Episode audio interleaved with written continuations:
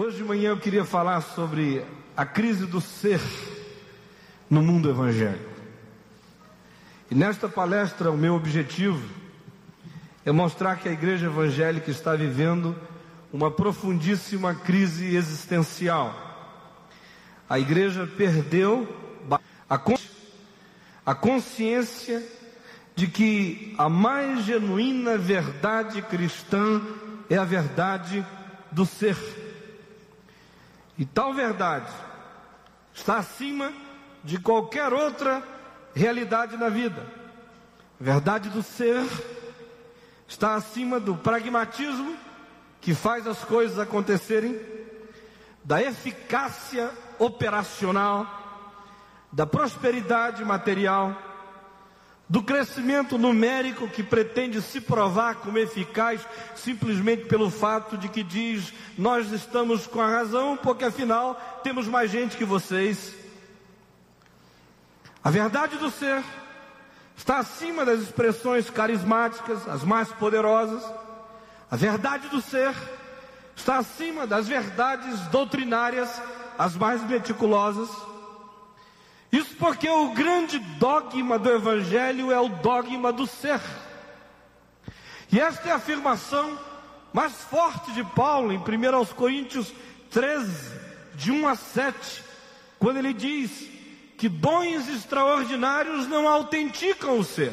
Ainda que eu fale a língua dos homens e dos anjos, se eu não for, se eu não tiver amor, e o amor é o que faz um ser ser, eu serei como bronze que soa, ou como símbolo que retine. Ou ainda que dons teológicos, saber, reflexão, não autenticam o ser. Ainda que eu conheça todos os mistérios, toda a ciência, se eu não for, se eu não tiver amor, nada eu serei. Dons operacionais, eficazes, realizadores, pragmáticos, não autenticam o ser. Ainda que eu tenha tamanha fé ao ponto de transportar montes, se eu não tiver amor, nada disso me aproveitará. Dons sociais que invadem a vida e que fazem a gente ser extremamente práticos no dar, no ajudar o outro próximo, não autenticam ainda o ser se eles não forem o resultado de ser. Ainda que eu distribua todos os meus bens entre os pobres, se eu não tiver amor, nada disso me aproveitará.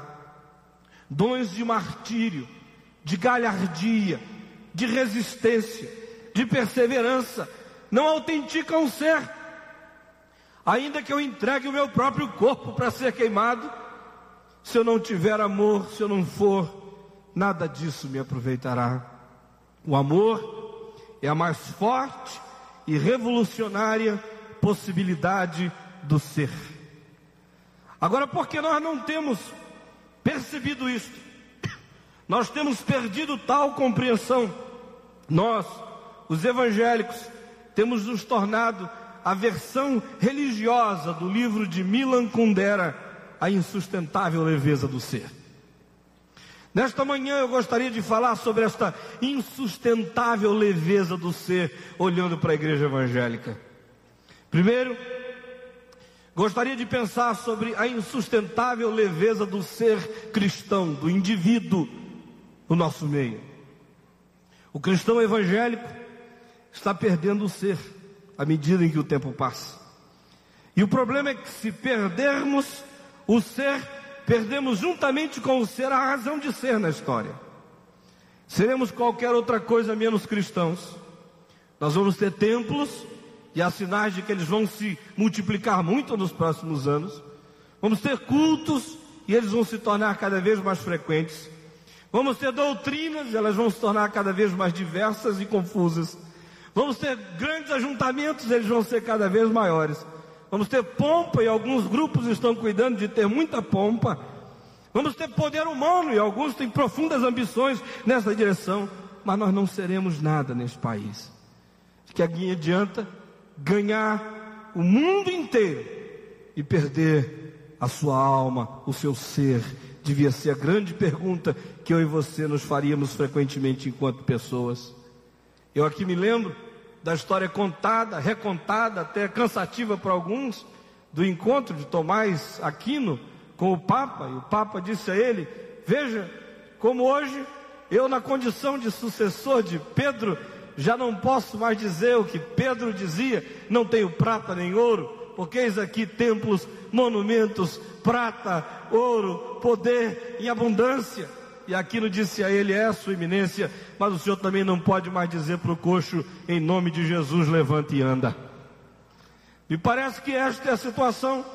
À medida em que a gente parte para algumas coisas e enfatiza-se o ter, pede-se o ser a eficácia mais profunda de ser.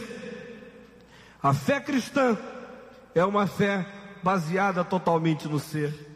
Veja, por exemplo, em Hebreus, no capítulo 11, do verso 1 ao verso 40, textos que afirmam sobre a fé. E vejam que do verso 1 ao verso 35, ali se fala daqueles que foram e tiveram, como Abraão, que foi e teve.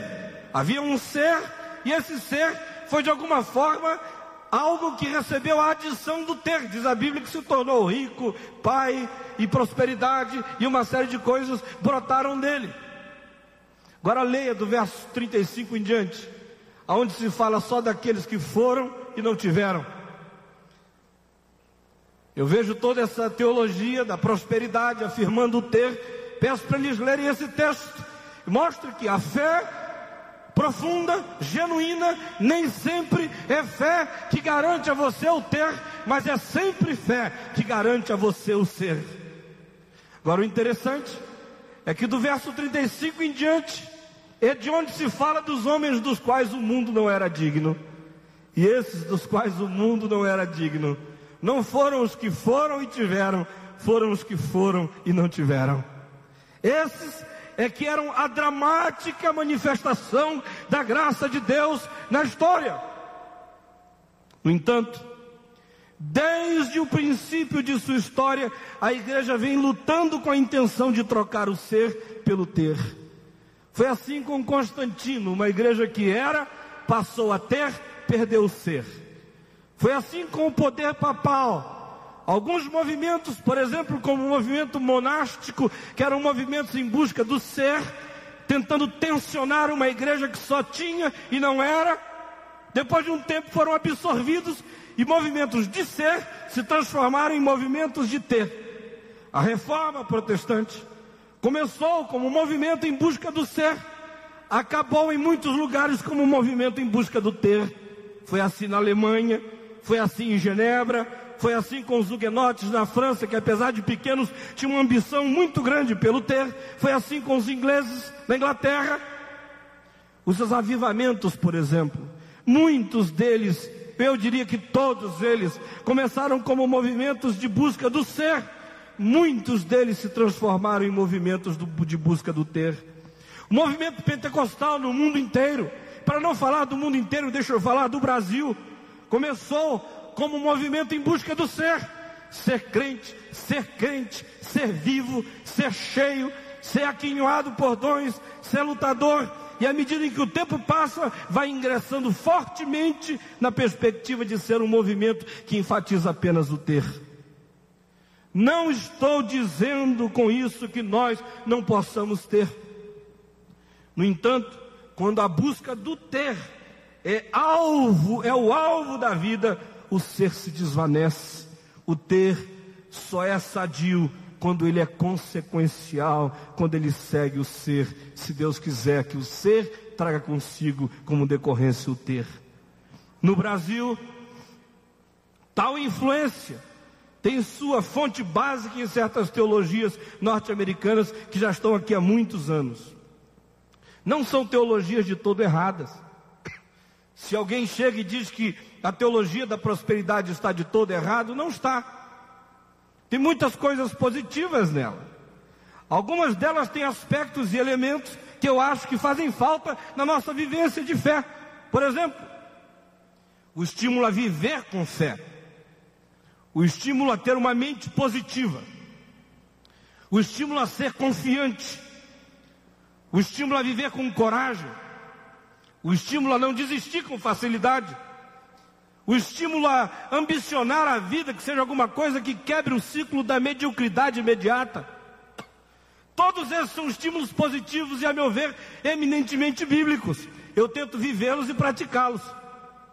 No entanto, quando essa teologia sistematiza, quando ela se sistematiza, normalmente ela se torna reducionista, se torna unilateral, se torna obcecante, se torna enfraquecedora do ser, na medida que o grande ser que enfatiza é o ser, sobretudo, próspero materialmente, o que implica em não ser, mas sobretudo em ter.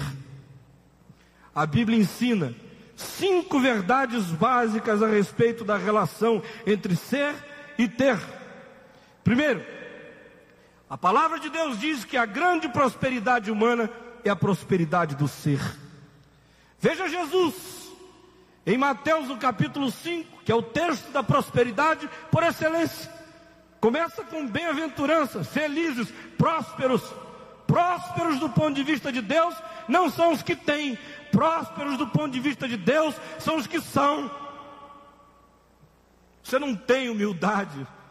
Bem-aventurado é humilde de espírito. Bem-aventurado é o solidário, é o que chora, que sente as dores do mundo. Bem-aventurado é o limpo de coração. Bem-aventurado é o pacificador. Bem-aventurado é o que tem fome e sede de justiça. Bem-aventurado é. Todas as bem-aventuranças têm a ver com o ser ou têm decorrência com o ser, são resultado de se ser, como por exemplo a última: bem-aventurados os perseguidos por causa da justiça, são perseguidos porque são. Segunda grande verdade, o grande sinal da prosperidade do ser se manifesta na dimensão existencial e ética da existência. E aí eu gostaria que você que comprou sua Bíblia ontem, conforme nós pedimos, abra em Colossenses comigo no capítulo 3. Colossenses 3. Não tenha medo de abrir. Colossenses capítulo 3, vamos ler juntos, do verso 1 em diante. Eu vou repetir, preste atenção, por favor, meu irmão. O grande sinal da prosperidade do ser se manifesta na dimensão existencial e na dimensão ética da existência. Veja aí o capítulo 3. Primeiramente, Paulo manda que se tenham essas ambições superiores pelas coisas lá do alto. Ele diz ainda no capítulo 4, no verso 6, que se busque a glória lá do alto. Veja que essas coisas lá do alto não são coisas que se tem. Ele está pedindo que a gente busque essas coisas para que elas pervadam o ser. Ou ainda, ele diz no capítulo 3, verso 2, que é preciso ter reflexões superiores que estejam acima da imediatez da história, esteja acima do horizonte imediato. Pense com categorias lá do alto. Ele diz ainda que é preciso que se mate, que se estabeleça a morte da animalidade inferior do ser. Veja aí no capítulo 3, do verso 5 ao verso 11. Primeiro ele diz: tem que morrer a animalidade inferior do comportamento, fazer morrer a natureza terrena, prostituição, impureza, paixão lascívia, desejo maligno, avareza, que é a idolatria, porque estas coisas atraem a ira de Deus. Ele prossegue, e diz: faça morrer as animalidades inferiores do seu caráter. Diz aí nos versos 8 e 9, quando ele afirma: despojai-vos igualmente de ira, indignação, maldade, maledicência, linguagem obscena no vosso falar, não mintais uns aos outros. No verso 11 ele diz: faça morrer a inferioridade da sua própria mente. Pense grande, se livre de preconceitos, se livre de todas essas coisas que reduzem a sua vida a etnicismos, a sexismos, a ideologismos. Pense grande, em Cristo não pode haver nem judeu, nem grego, nem circuncisão, nem circuncisão, nem bárbaro, nem cita, nem escravo, nem livre. Pense com a grandeza da mente de Cristo. E aí ele recomenda a revitalização dos sentimentos superiores do ser. Capítulo 3, do verso 12 em diante, ele começa a falar com positividade. Verso 12 ele diz: Encham-se de generosidade humana. No verso 13 ele diz: Deixem-se possuir por paciência perdoadora. Nos versos 14 e 15 ele diz: Deixem-se dominar e pervadir por amor reconciliador. Versos 16 e 17 ele diz: pratiquem uma devocionalidade existencial, natural, que faça com que a ação de graças seja um resultado natural do existir em Cristo. Ele prossegue, recomenda relacionamentos humanos sadios e justos, capítulo 3, verso 18 em diante. Primeiro, no casamento com a sua mulher, depois nos versos 20 e 21, na família, com seus filhos, aonde você não os tiraniza e aonde você ganha o direito pela autoridade de estabelecer uma, relação igual. Versos 22 até o capítulo 4, no verso 1 ele diz que essa conversão, redenção nos relacionamentos essa afirmação mais profunda do ser tem que ter implicações na ética profissional, na maneira como você é patrão, na maneira como você é empregado, na maneira como você recebe, na maneira como você manda, na maneira como você faz, na maneira como você recomenda. Agora vejam como nada disso tem a ver com a teologia da prosperidade convencional. Vejam no capítulo 4, versos 2 e 3, quem está falando a respeito dessa grandeza do ser, é tudo, menos alguém que tem.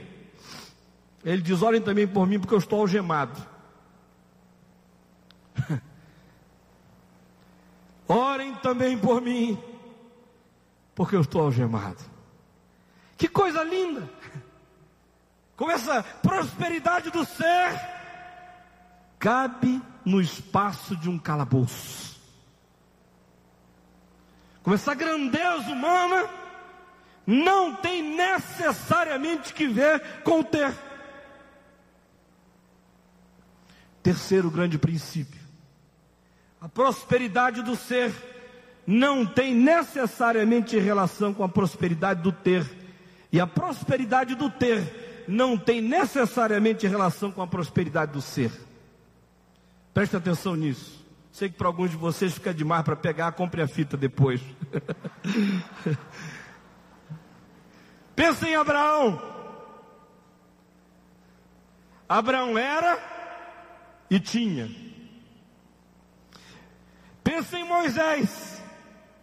Moisés deixou de ter para poder passar a ser.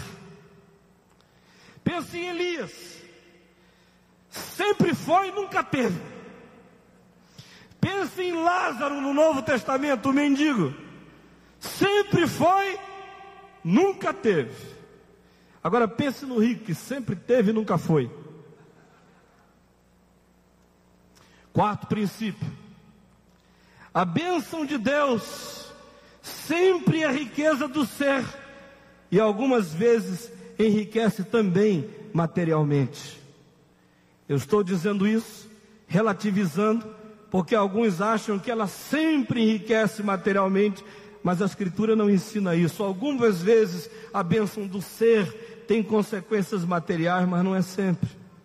Vejam aí em 2 Coríntios, no capítulo 8, versos 1 e 2, onde Paulo diz também, irmãos, falando de dinheiro, de contribuição, de investir nos outros, também, irmãos, vos fazemos conhecer a graça de Deus concedida às igrejas da Macedônia, porque no meio de muita pobreza de tribulação, manifestaram o quê? Manifestaram o quê? Abundância de alegria, de ser, e profunda, e no meio da profunda pobreza econômica deles, o que é que superabundou? Superabundou a riqueza do ser, a grande riqueza de sua generosidade. Para mim isso é claro como a luz que espocou ali e entrou o vidro aqui no peito do Azaf. Claro! A bênção de Deus sempre é riqueza do ser. Algumas vezes enriquece também materialmente. Mas a grande riqueza é a riqueza de ser generoso, mesmo na pobreza. Agora veja, aí virando a página, segundo aos Coríntios, capítulo 9, versos de 8 a 11, o que está dito. Aqui se afirma: Deus pode fazer-vos abundar em toda graça, a fim de que, tendo sempre em tudo ampla suficiência, superabundeis em toda boa obra. No primeiro texto se diz: grande riqueza é do ser. No segundo diz: Deus também pode fazer vocês superabundarem em todas as dimensões. Agora notem, a primeira afirmação é absoluta. A riqueza do ser é. A riqueza do ter pode. Eu gosto do verso 8. Deus pode. Você acredita que ele pode? Acredita que ele pode? Se você não acredita, você é um descrente, tá? A Bíblia diz que ele pode. Acredita que ele pode? Agora não diz que ele vai, não sei se vai na vida de todos vocês, mas ele pode. A bênção de Deus sempre é riqueza do ser e algumas vezes enriquece também materialmente. Quinto princípio: a prosperidade material somente tem chance de ser bênção se marcada pelas seguintes características. Agora abra aí em 1 de Timóteo no capítulo 6. A prosperidade material só tem chance de ser bênção se ela for marcada pelas seguintes características. Vá para 1 Timóteo 6, do verso 9 em diante. Ela pode ser bênção, e ela é bênção, quando ela não é buscada, diz o verso 9. Ora, os que querem, os que colocam como alvo da vida ficar ricos, caem em tentação e cilada e em muitas concupiscências insensatas e perniciosas, as quais afogam os homens na ruína e perdição. Gente, não sou eu que estou dizendo isto, é Paulo. A bênção material pode ser bênção, tem chance de ser bênção. Nós temos visto que ela pode ser bênção. Ontem à noite eu chamei um irmão para orar aqui, que tem sido bênção para nós, material em muitos aspectos, mas ele aprendeu esses princípios aqui. Sabe que essa bênção material só tem chance de ser bênção quando ela não é buscada, quando ela não é o alvo da vida. Se for, Paulo diz inevitavelmente que você tem a ruína diante de você, para a sua alma porque o amor do dinheiro é a raiz de todos os males, e alguns dessa cobiça se desviaram da fé e a si mesmos se atormentam hoje com muitas dores. Tu, porém, homem de Deus, foge destas coisas. E ainda, prosperidade material pode ser bênção quando elas não se tornam a segurança da vida da gente. Veja o verso 17. Exorta os ricos do presente século que não sejam orgulhosos nem depositem a sua esperança na instabilidade da riqueza. E ainda, a prosperidade material pode ser bênção quando ela não inibe a bem-aventurança da humildade de espírito. Diz o verso 17: exorta os ricos para que sejam, não sejam orgulhosos, sejam humildes. E ainda, ela pode ser bênção quando ela existe para estimular a riqueza do ser, diz o verso 18. Veja a beleza do verso 18: estimula os que têm a que pratiquem o bem. Sejam ricos, antes de tudo, de boas obras, generosos em dar, prontos a repartir. E por último, a prosperidade do ter só pode ser bênção quando ela serve como parábola de um bem maior e duradouro. Quando ela aponta na direção de uma outra riqueza, que é a grande ambição do ser, diz o verso 19: exorta os que têm a que acumulem para si mesmos tesouros, sólido fundamento para o futuro, a fim de se apoderarem da verdadeira vida. Aleluia. Agora preste atenção, meu irmão, minha irmã. O que acontece quando o cristão perde a ênfase no ser e concentra todos os sinais de sua bem-aventurança no ter, o que, é que acontece? Eu lhes diria que acontecem basicamente quatro coisas. A primeira, volta-se a mentalidade de sinagoga dos dias de Jesus. vira judeu, daquele tipo de cabecinha pequenina, do tipo que Jesus enfrentou, para quem Jesus contou a parábola do rico e do Lázaro. Parábola do rico e do Lázaro foi contada num contexto onde a bênção do ser tinha sido vilipendiada, tinha sido pisada pela ênfase e pela obsessão na bênção do, do ter. Segundo lugar, envereda-se pelo caminho já muitas vezes percorrido pela igreja no passado, cujo fim é a corrupção ética da fé, a hipocrisia, o desprezo pelo pobre, a obsessão pelo poder e, no fim, a frustração. Em terceiro lugar, absolutiza-se uma consequência relativa e relativiza-se uma causa absoluta. Ou seja, absolutiza algo que é relativo. Ter pode ser, não sei se é, não é absoluto. Quem sabe, Deus vai dar, mas é relativo. Quando a gente inverte a ordem, a gente absolutiza essa consequência relativa e a gente relativiza uma causa que deve ser sempre absoluta. A grande causa do ser é ser. Quarto lugar, perde-se o modelo Jesus como modelo supremo. Tem-se que ter outros modelos, porque o grande modelo de Jesus é o modelo do ser. Leia o Evangelho, você não vai encontrar no Evangelho outra afirmação mais forte, mais contundente do que a do ser. Que adianta ganhar o mundo inteiro, perder o ser. Se você quiser ter esta cabeça, que compra o pacote inteiro da teologia do ter, você tem que esquecer Jesus. Você pode até ter outros modelos bíblicos. Abraão é bom. Ou pode ter outros modelos baseados na experiência de uma pessoa cristã bem sucedida. Mas esqueça de Jesus de Nazaré. A teologia da prosperidade material não é de todo antibíblica, como já lhes disse. No entanto, a maneira como ela está sendo ensinada ultimamente poderá trazer alguns efeitos desastrosos para a igreja. Dois deles eu poderia inventar, mas eu quero só afirmar duas coisas. Uma primeira é a positividade que isso poderia trazer, a segunda é a tragédia que isso pode trazer. Essa doutrina é útil se for equilibrada, se for biblificada, se for purificada, se for redimida, se for trazida para dentro do contexto do equilíbrio da palavra de Deus, ela é útil num tempo como esse nosso.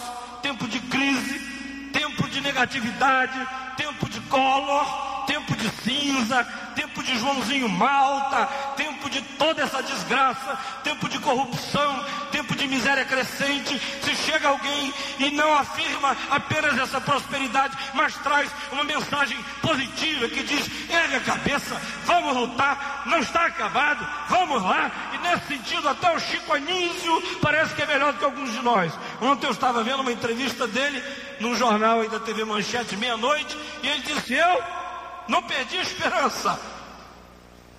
Eu falei, meu Deus, o Chico Anísio não perdeu a esperança, então como é que eu vou perder a minha?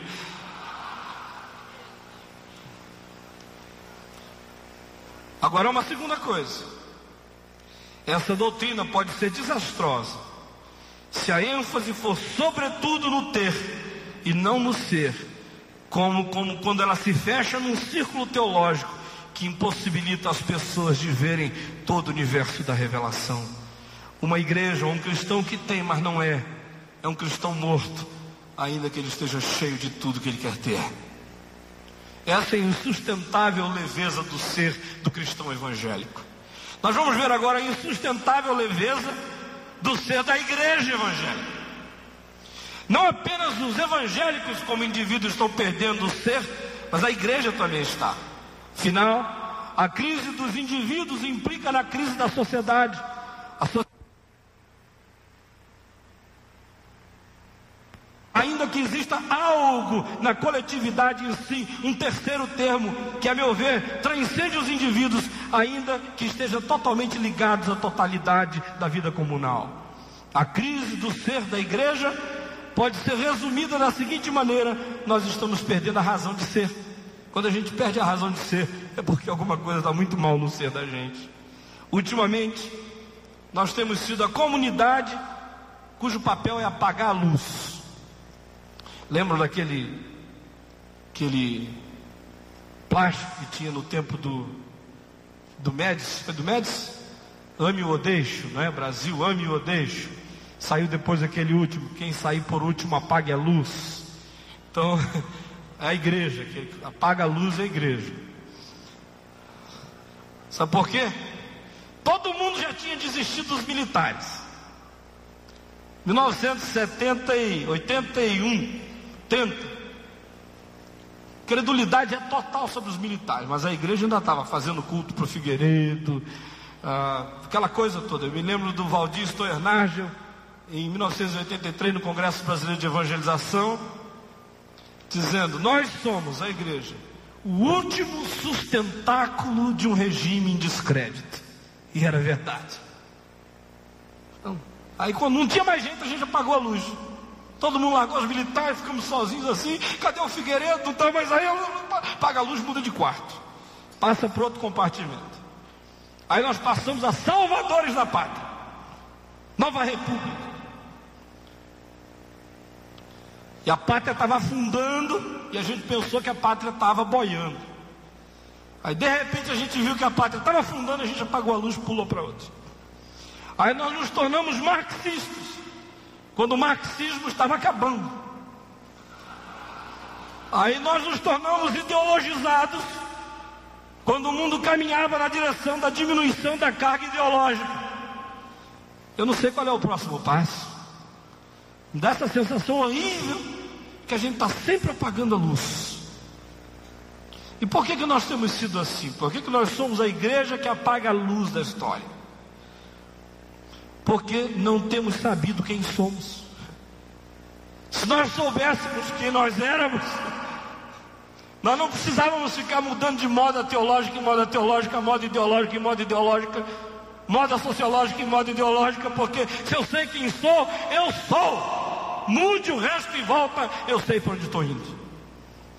A crise existencial básica da igreja vem do fato de que ela não tem levado a sério três afirmações do Evangelho, as quais determinam o ser da igreja. Em primeiro lugar, vós sois o sal da terra. Ah, alguns de nós estamos lendo isso, vós tereis o sal da terra, não é? Aí tem gente vendendo sal para outras pessoas, tem gente comprando sal, levando para cá. Então, tenha o sal, tenha o sal em casa. Jesus não disse tenha o sal, Jesus disse seja o sal. e não precisa tomar banho de sal. Nem viajar comigo para Israel para mergulhar no Mar Morto, que você pode voltar em insosso do mesmo jeito. Vós sois o sal da terra. E já temos falado muito sobre isso, eu não quero falar sobre tudo que já se tem falado.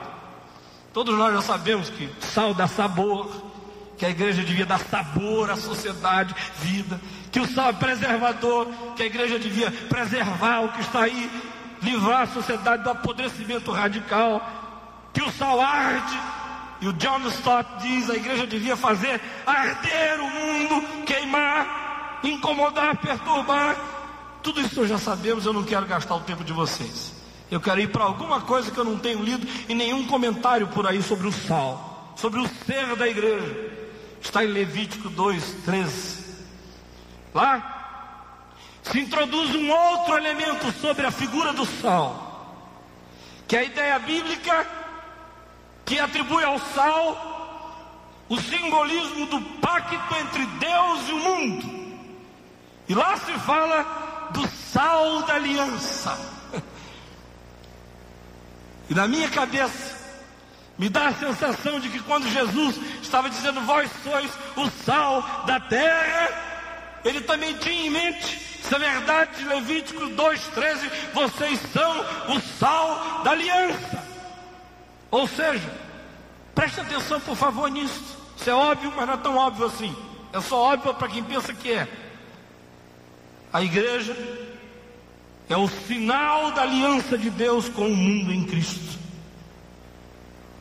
O mundo não tem a menor chance de ver o sinal da aliança de Deus com o homem, a não ser na igreja. Agora, para que o mundo veja isso, a igreja tem realmente que ser este sinal. Se a igreja não for o sinal do pacto, da aliança, a comunidade reconciliada com Deus, e uns com os outros, o mundo não tem como enxergar o sal da aliança, o pacto de Deus com a sociedade. Quando a igreja realmente é o sal da terra, ela faz mais pela preservação do mundo do que quando ela entra em qualquer outro programa humano de preservação do mundo. Deixa eu te repetir isso, por favor. Preste atenção. Quando a igreja realmente é o sal da terra, ela faz muito mais pela preservação do mundo e da história do que quando ela entra de carona ou a reboque em qualquer outro programa humano de preservação do mundo e da história. Não há nada mais revolucionário do que ser o sal da terra.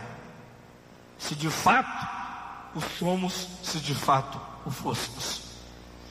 Segunda verdade do ser da igreja. Vós sois a luz do mundo. E a ênfase é também no ser. E tem três implicações básicas, preste atenção. A primeira, ser essa luz significa prevalecer sobre a escuridão moral e espiritual do mundo. A luz resplandece nas trevas e as trevas não prevalecem contra ela.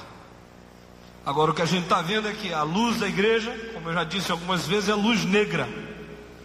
Sabe essa luz negra? luz de boate. Não sei quantos já viram luz negra. Eu já tive um tempo que via toda noite. Estroboscópica, negra, essa coisa toda. Ilumina nada. Só deixa os vultos. Para ser essa luz a igreja precisa prevalecer sobre a escuridão moral e espiritual do mundo.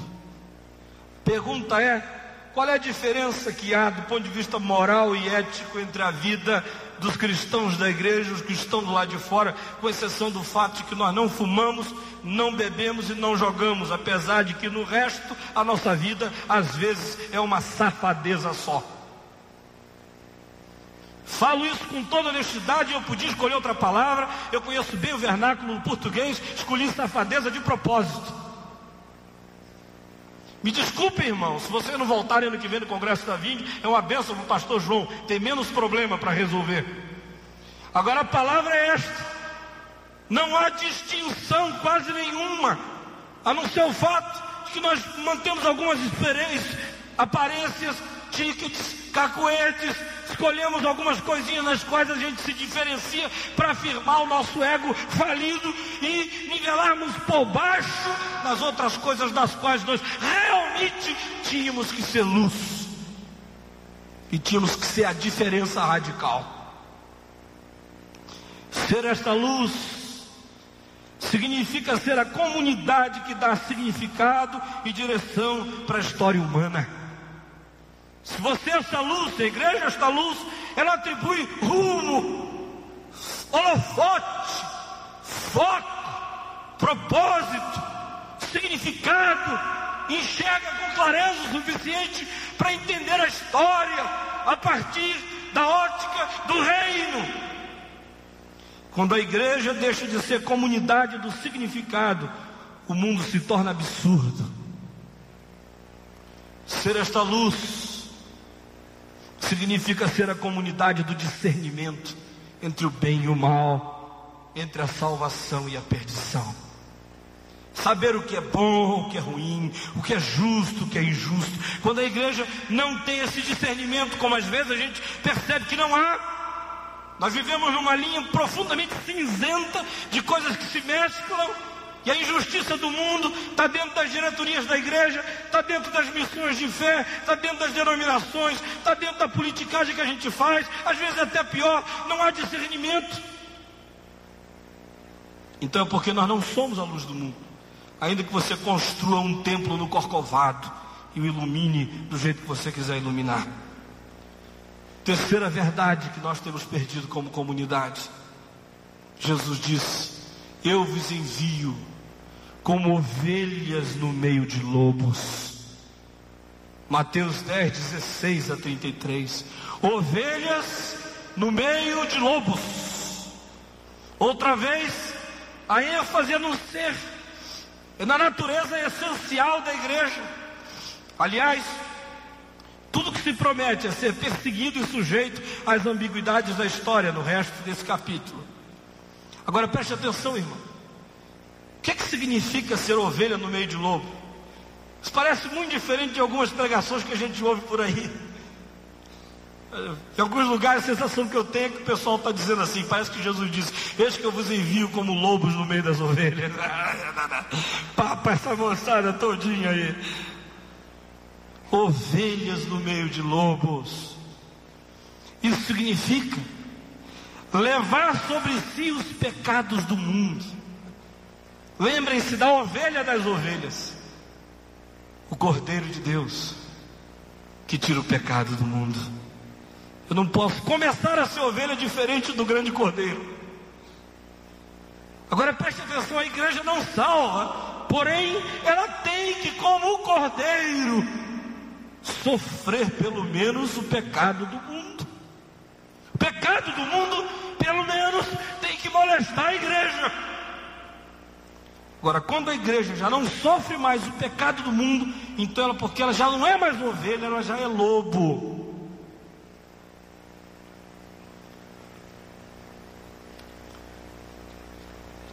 Ser ovelha no meio de lobos significa exercer o poder de voluntariamente se doar. Pense na grande ovelha, no grande cordeiro que era pastor e ovelha há um tempo só em João 10. A minha vida, ninguém a toma de mim. Eu voluntariamente a dou. Eu tenho autoridade para entregar e também para reaver. Vocês são ovelhas no meio de lobos, disse Jesus. E o projeto da vida de vocês tem que ser o projeto do cordeiro, da ovelha das ovelhas, que se oferece voluntariamente, que se doa voluntariamente, que não se deixa comprar, que não se deixa pagar, que não se deixa seduzir, que não se deixa forçar, que não se deixa ser manipulado por nenhuma outra coisa. Ele faz a missão por nenhum outro interesse. A minha vida eu a dou. As ovelhas do pastor agem como ele. E quando não é assim, João 10, 11 e 12 diz que a ovelha vira lobo. Quando a ovelha perde esse espírito de doação, ela vira lobo. Está escrito aí. Será que, como igreja, a gente não está perdendo o ser, se convertendo de ovelha em lobo? Agora preste atenção, gente. Hoje me parece que pouca gente quer ser ovelha na igreja, a maioria quer ser lobo lobo mau, bicho papão. Há muitas outras descrições do ser da igreja no Novo Testamento. No entanto, eu pessoalmente julgo que essas três nos ajudam a ver o quadro mais definido da razão de ser da igreja. E tem mais: não se trata de poesia. A igreja simplesmente não tem outra escolha. Ou ela é o sal, a luz, e como ovelha no meio de lobos, ou ela não é igreja. É qualquer outra coisa. Pode chamar de igreja, pode construir templo, pode cantar hino, pode ter maestro, pode pagar pastor. É qualquer coisa, mas não é igreja. Terceira crise. A primeira do indivíduo, segunda da comunidade, agora do pastor. A insustentável leveza do ser pastor evangélico. Milan Kundera vai assinar esse livro aqui em coautoria. Nesse contexto de perda do ser, o pastor como indivíduo também se encontra perdido. Pastores não sabem se são ainda pastores quando as ovelhas viram lobos. Ovelha virando lobo, pastor diz: Meu Deus, vão me comer aqui. Ou eu me lobifico, ou eu estou perdido nesse rebanho de lobos. Aí tem havido um monte de mutação, não é? Darwin é muito relevante aqui, são esses saltos, mutações galopantes, de ovelha para lobo, sem elo perdido, sem nada, é assim, no dia para outro, passa para lá. A crise existencial de ser pastor hoje tem algumas variáveis. Presta atenção. Me sinto muito à vontade, eu não li isso em livro nenhum. Eu ouvi pastores o ano inteirinho. Estou fazendo um resumo do que eu ouvi. Do norte ao sul, do leste ao oeste. Primeiro é a crise do modelo. Quem é o modelo pastoral hoje? Perdemos o modelo. De onde vêm os nossos referenciais pastorais? Por exemplo, há cinco anos atrás, o irmão Jimmy Swaggart era o modelo de muitos dos que estão aqui. Viram no que deu o modelo. Po Young Cho, com todas as suas virtudes, é o modelo de um monte de nós aqui. Espero em Deus que ele seja uma benção a vida inteira, só que para mim ele não é o modelo. Martin Luther King foi o modelo de alguns de nós aqui, mais reformados, mais teologizados, tudo mais. Tem uns livros aí esquisitos sobre o que ele estava fazendo na última noite, não é? Calvino é o modelo de um bocado aqui, isso aqui está cheio de presbiteriano, mais do que vocês sabem. Que chamam Calvino de pai Calvino. Kenneth Reagan é o modelo de outros tantos aqui que querem ter, querem ter, querem tal, não sei o que e tal, né? Kenneth Copeland, Morris Cerulo, quantos aqui dariam a vida para ser Morris Cerulo? E tem até um tal de Caio Fábio, tem um bocado de vocês aí que acham que vale a pena imitar. Meu conselho é esqueça esse sujeito, porque senão acaba ruim para você e para ele também. No entanto, só pode haver um modelo pastoral, e o modelo é aquele que disse: Eu sou o bom pastor. Eu sou o bom pastor.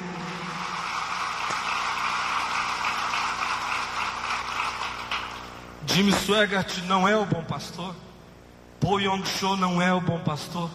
Morris Cerulo não é o bom pastor. Kenneth Reagan não é o bom pastor. Caio Fábio é um mau pastor. Jesus é o bom pastor. Ele é o modelo. Olha aí em João no capítulo 10. Vejam como o modelo tão claro. Me apavora como a gente perde isso de vista com tanta frequência. Os versos 1 e 2, ele diz: O pastor entra pela porta. pastor não força o caminho ele tem legitimidade, ele fala porque ele tem autoridade, ele foi ungido, ele foi ordenado, ele não está forçando o caminho, ele não dividiu um grupo, ele não tem um atalho, não está fazendo joguinho do poder, não faz cabala, ele entra pela porta. porta está aberta, ele entra, ele não arromba a porta. O pastor tem voz, diz o verso 3. As ovelhas ouvem a sua voz. Ele não grita, ele fala. O que ele fala tem conteúdo. E as ovelhas reconhecem a sua voz, porque a sua voz tem conteúdo, tem significado. Verso 4 diz: O pastor lidera, ele faz sair a todas as que lhe pertencem, vai adiante delas. Hoje em dia, às vezes, eu penso que a maioria dos pastores vão atrás delas. É assim, por duas razões. Uma é dando pancada para o pessoal andar. E a outra é porque os cristãos mais bonitos que eu conheço nesse país não são pastores, são leigos. Os maiores exemplos de vida cristã que eu conheço não são de pastores, são de leigos. Mas diz a Bíblia: o modelo do pastor é este, ele vai adiante. Verso 5 diz: Ele estabelece o referencial. Por isso as ovelhas não vão seguir a voz dos estranhos, porque ele dá o diapasão. Verso 11 diz: Ele dá a vida pelas ovelhas. Não está apenas querendo tirar das ovelhas, comer das ovelhas, se enriquecer das ovelhas, se abastecer das ovelhas, se forrar com as ovelhas e dá a vida pelas ovelhas. Verso 14 diz: Ele é transparente, ele conhece as ovelhas e as ovelhas o conhecem. O problema é que a maioria de nós, alguns que são assim, excelentes pastores, conhecem as ovelhas. Pouquíssimos de nós se deixam conhecer pelas ovelhas. A gente se esconde das ovelhas, a gente tapeia as ovelhas, a gente mente para as ovelhas, a gente diz que não tem crise para as ovelhas, a gente faz as ovelhas pensarem de nós acima do que de nós ouvem e nós veem. O pastor conhece e se deixa conhecer. Primeira crise, portanto, é a crise no modelo. Segunda crise é a crise de expectativa. O que, que se espera do pastorado nesses dias? A maioria de nós espera ter uma grande igreja. Não tem nada de errado com isso. Deus permita que todas as pequeninas igrejas cresçam muito. Que todas as grandes se multipliquem bastante. Agora o errado é quando a expectativa pastoral é ser o pastor sentado naquele trono que tem aquelas abas compridas assim no meio, atrás do púlpito pastor de uma grande igreja, sensação papal, vaticanal, sanpetrificação do ser. Outra expectativa, ter muita influência, dizer e fazer as coisas acontecerem, pac, pac, pac, pac, pac, pac, como dominó. poder político, já vimos que isso aqui é seríssimo. Maioria dos deputados, vereadores, deputados estaduais, deputados federais, evangélicos, quem eram? Quem? 85% eram pastores. Ele foi, foi juntando, foi juntando a igreja de 500, virou mil, dois mil, três mil, cinco mil, dez mil. Ele falou: Meu Deus, já dá para deixar de ser pastor, aleluia. Você é eleito. Você é eleito. Não gostaria de estar errado. Deus me perdoe, mas me dá uma sensação pavorosa de que eu estou certo.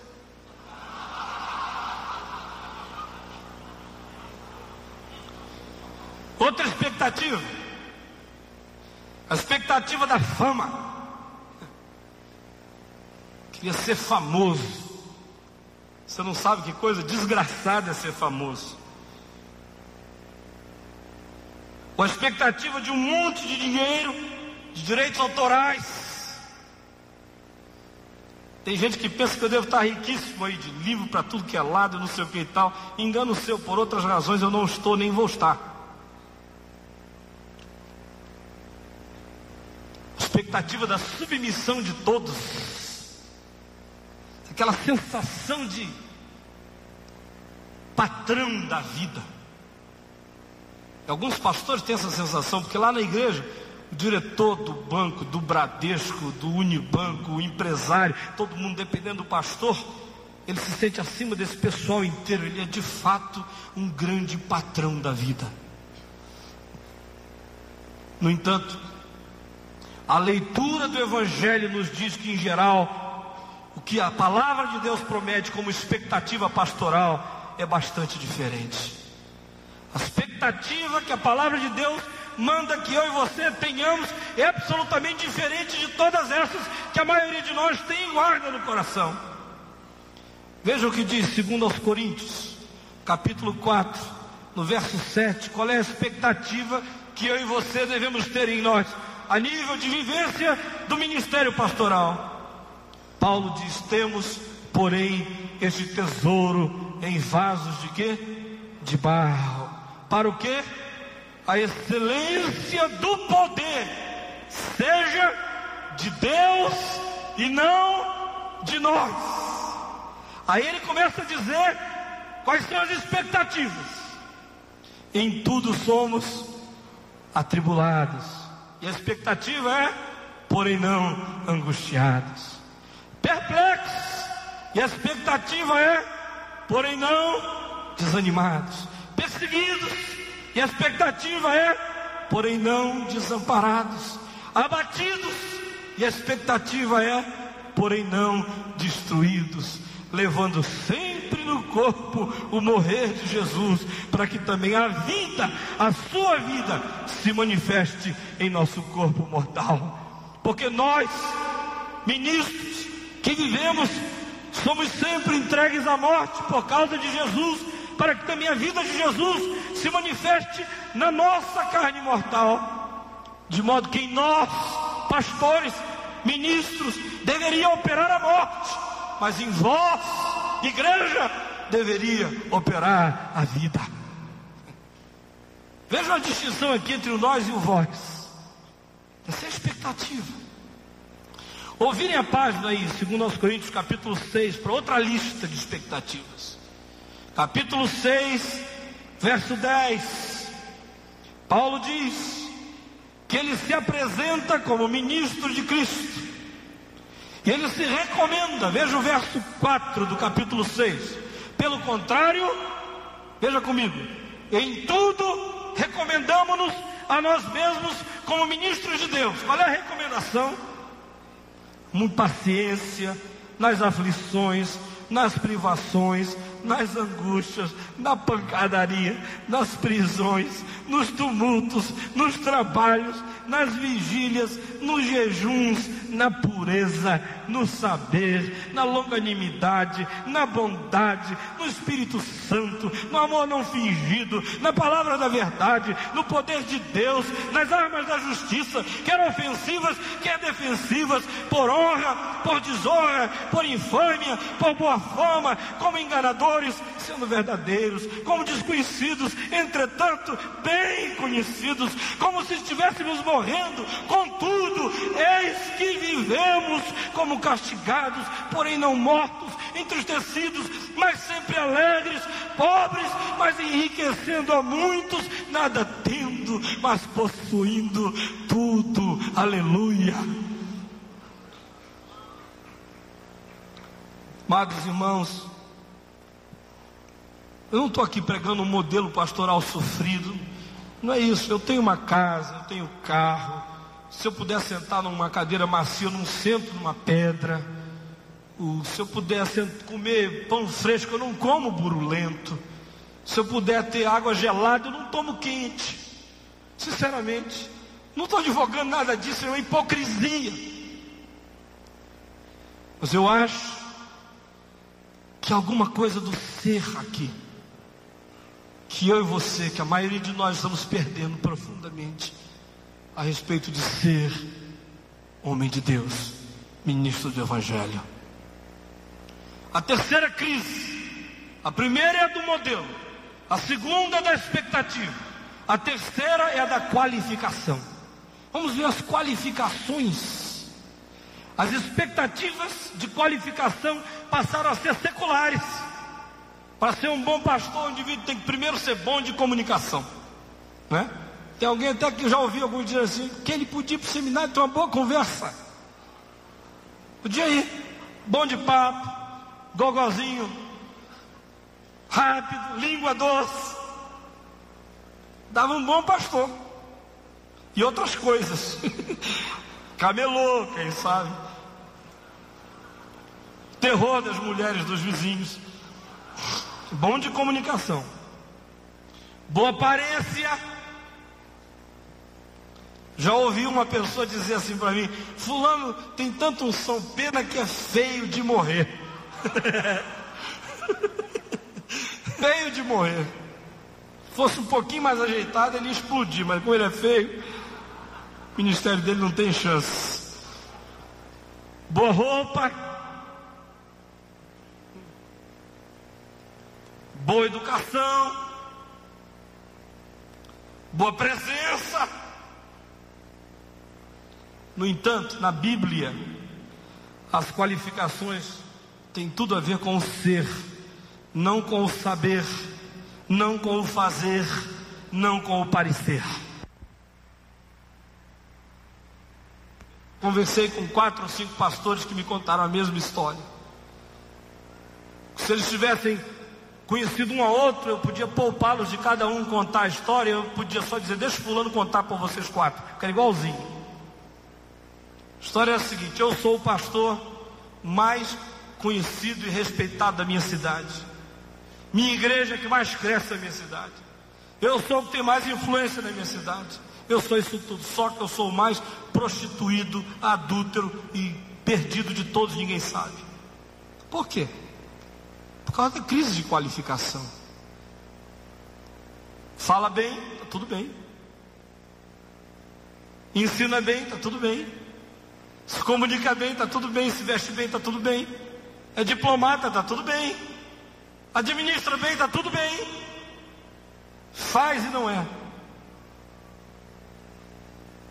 Veja em 1 de Timóteo, capítulo 3, um texto que eu e você deveríamos trazer à mente outra vez. A respeito das qualificações do bispo, do presbítero, aqueles que estão no episcopado, no ministério oficial da igreja, equipando os santos. Vejam as qualificações, eu sei que você já leu isso, pelo menos lia isso antigamente, não sei se ainda lê. Mas vejam as qualificações, há 15 qualificações aí, 15, divididas em seis grupos. Primeiro, as qualificações da vida moral estão entre os versos 2 e 3. É necessário que ele seja irrepreensível, esposo de uma só mulher, e se restrinja a ela, temperante, não dado a cachaça, sóbrio, modesto. Modesto aqui não é aquele sujeito que chega assim, todo lânguido, não sei o quê. Modesto no sentido da vida ser equilibrada. Então, primeiras qualificações são as morais. Aí vem as humanas. Ainda no fim aí, já entra a questão de sobriedade, modesta, hospitalidade, que é a generosidade humana, grandeza humana, abertura do coração para outros. E aí vem as qualificações familiares. Versos 4 e 5. Tem que haver saúde familiar. Governar bem sua casa, criar os filhos sob disciplina, não sob pancadaria e não numa frouxidão total. Com todo respeito, pois se alguém não sabe governar bem a própria casa, como vai cuidar da igreja de Deus? É uma lógica desgraçadamente imbatível. Aí vem o verso 6 que fala do grupo da experiência de fé. Não seja neófito, menininho bobo, que ouviu o galo cantar não sabe aonde, que ainda não resolveu os probleminhas básicos da vida e agora já é posto sobre um rebanho. Essa coisa de gente recém-convertida que ainda não sabe nem onde é que o Gênesis está, e no dia seguinte já está no seminário, e não há lugar mais difícil para sobreviver na fé do que num seminário. Talvez na porta de um bordel seja um pouquinho mais fácil do que em alguns seminários. Não seja neófito, para não suceder que não se soberbeça e incorra na condenação do diabo, já fique se achando assim o dono da bola. E aí vem a quinto grupo, é a irrepreensibilidade pública.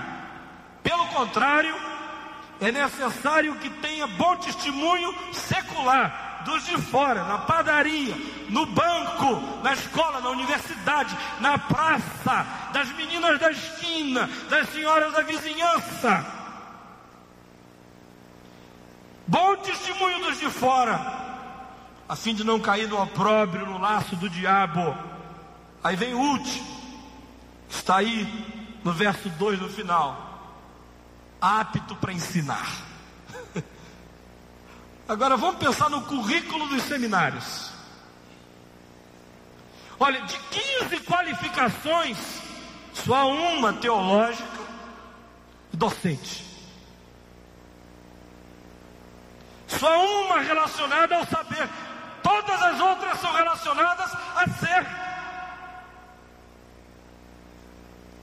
Não há nenhuma relacionada a fazer. Todas a ser.